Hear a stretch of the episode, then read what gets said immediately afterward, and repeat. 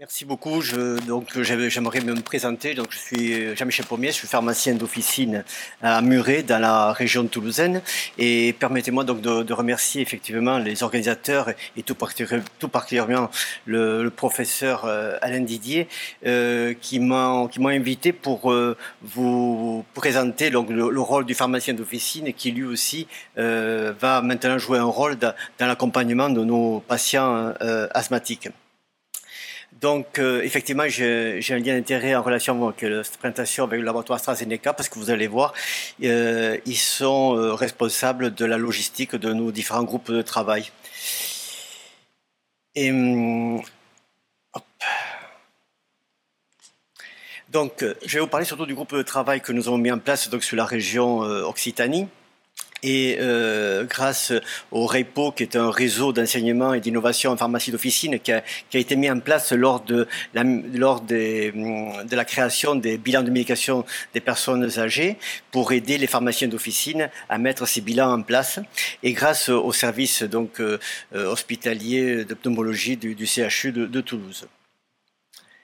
Alors, je vous rappelle le, contexte. Euh, en 2014, euh, la Convention pharmaceutique a, fixé les modalités de mise en œuvre du dispositif d'accompagnement par le pharmacien des patients asthmatiques. C'était aussi avec d'autres entretiens comme les AVK, comme les AOD, et comme je vous ai dit tout à l'heure, après euh, l'accompagnement des, bilans de médication des personnes âgées. En 2017, il y a eu une simplification et une revalorisation de ces entretiens pharmaceutiques.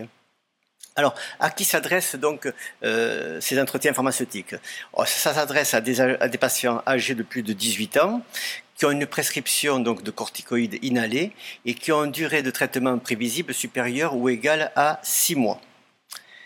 Normalement, le déroulement de ces entretiens pharmaceutiques se fait donc la première année avec un entretien d'évaluation et donc deux entretiens thématiques minimum. Ceci est rémunéré par, par l'ACNAM 50 euros par patient et par année.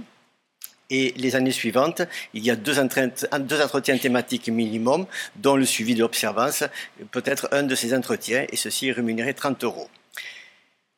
Donc autant les, autres entretiens, que ce soit AVK OD, ont été vraiment un, large succès au début euh, avec nos patients. Par contre, il faut être vraiment euh, conscient que pour les, patients asthmatiques, euh, vraiment, on a eu de gros problèmes pour mettre en place ces entretiens. Donc, une thèse de Simona Agostini euh, a essayé de savoir quelles étaient les raisons de ces difficultés rencontrées par, par les pharmaciens pour mettre en place ces entretiens.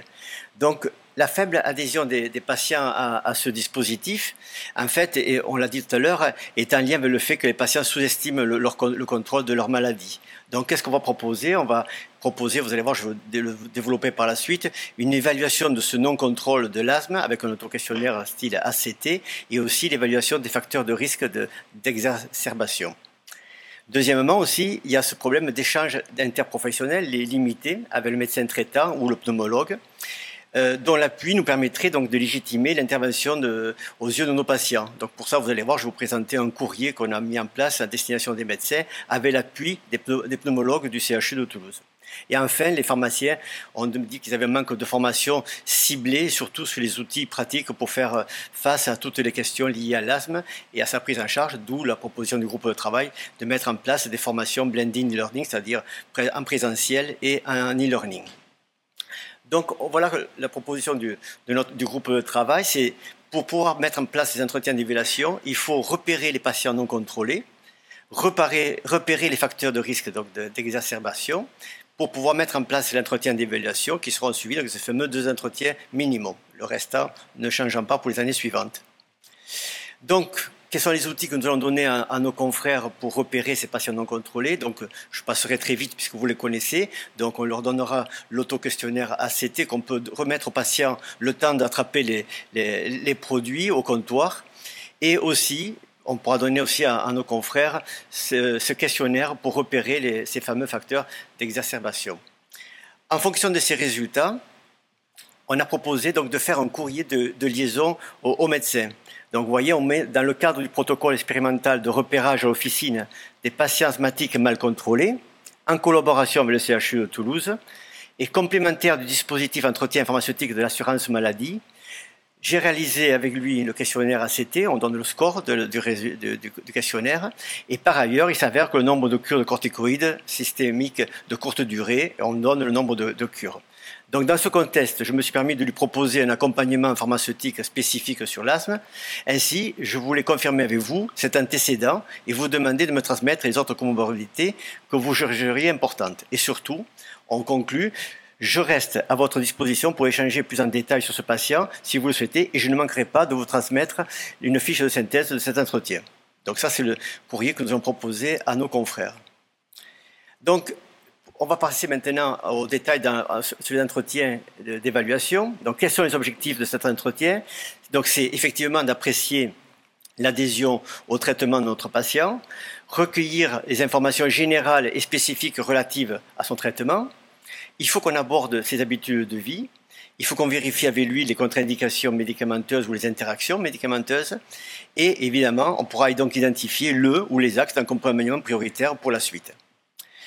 Donc, les entretiens thématiques qui vont suivre le, premier, quels sont ces objectifs Ce sont d'informer et de conseiller le patient sur le bon usage du médicament et sur une meilleure adhésion du traitement, toujours. Et là, il y a cinq thématiques qui sont prévues. Donc, ils peuvent être traités en, plusieurs fois. Donc là, je vais vous les détailler. C'est les principes du traitement, les principes de la technique d'inhalation, les effets des traitements, l'observance et l'importance de l'adhésion au traitement par les corticoïdes inhalés, et aussi les facteurs déclenchants de l'asthme et les conseils évidemment pour les, éviter. Donc, la première thématique, ça va être donc l'objectif de, l'entretien, c'est euh, principe du traitement, faire comprendre aux patients les mécanismes de l'asthme lui expliquer l'action du traitement de fond et celui du traitement de, la crise.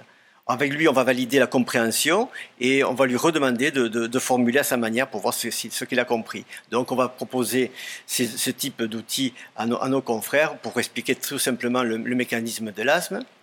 On va utiliser aussi ce type de, plaquettes pour rappeler euh, aux patients quel est le rôle du traitement de fond, les effets recherchés, le délai d'action et la posologie, et pareil pour le traitement de la crise.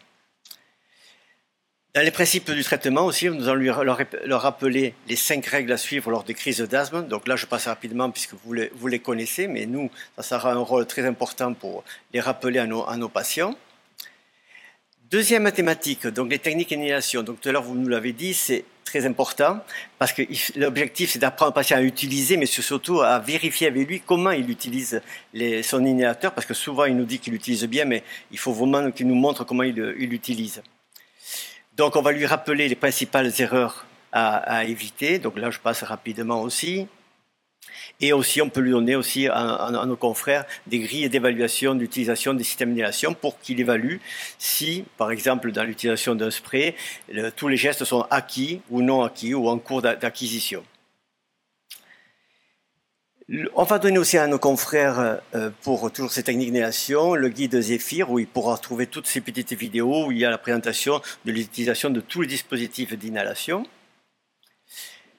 Alors après, nous passons à l'autre thématique qui sont sur les effets du traitement. Donc, quels sont les objectifs? Il faut recueillir les, éventuels effets désirables, vous l'avez dit tout à l'heure, ressentis et, surtout conseiller le patient en fonction de ces effets. Il faut repérer aussi les interactions, notamment avec les médicaments qui, prennent en automédication. Donc là, pour euh, ces effets indésirables de traitement, effectivement, on peut rappeler les, effets indésirables possibles, mais surtout la conduite à tenir, par exemple, pour se rincer la bouche après chaque euh, inhalation pour éviter les, effets indésirables des corticoïdes. Et dans les interactions médicamenteuses, nous allons rappeler aux patients d'éviter donc tout ce qui est bronchoconstricteurs comme les aspirines, les anti-inflammatoires. Bon, les bêta-bloquants, c'est pas lui, mais il faudra revoir avec son, médecin euh, généraliste. Et pareil pour les dépresseurs respiratoires, sédatifs, antitussifs qui peuvent être pris sans ordonnance. Donc, euh, bien faire attention de pas donner ces produits à des patients asthmatiques et éviter donc tout ce qui est irritant locaux, style produit en, en aérosol. Donc, l'entretien thématique principal, ça va être euh, l'observance. Donc, les, objectifs, donc c'est évaluer, comme vous avez dit tout à l'heure, l'adhésion et l'observance du traitement de nos patients.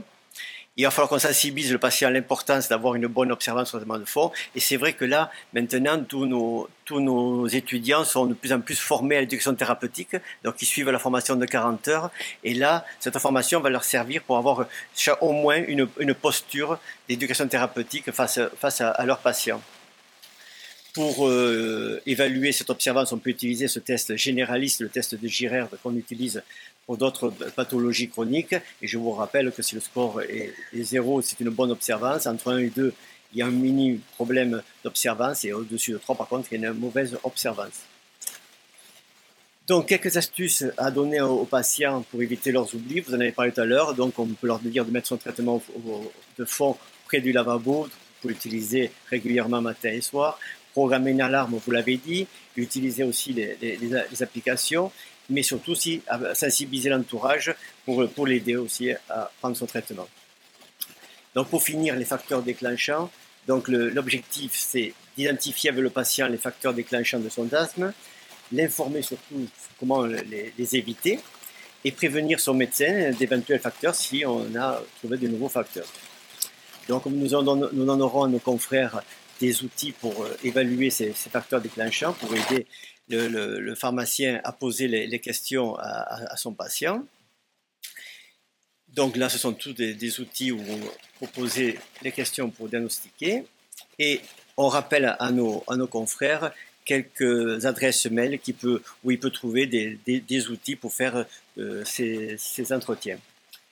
Donc, en conclusion, il faut que je vous dise où c'est qu'on en est sur euh, euh, la région toulousaine. Donc, pour l'instant, il y a cinq pharmacies qui ont accepté d'être pilotes qui ont suivi une formation qui a été faite en deux temps, une formation donc sur l'asthme faite par le professeur Alain Didier et une formation sur l'utilisation de tous les dispositifs d'inhalation qui existent sur le marché, fait par l'infirmière d'éducation thérapeutique du service de pneumologie.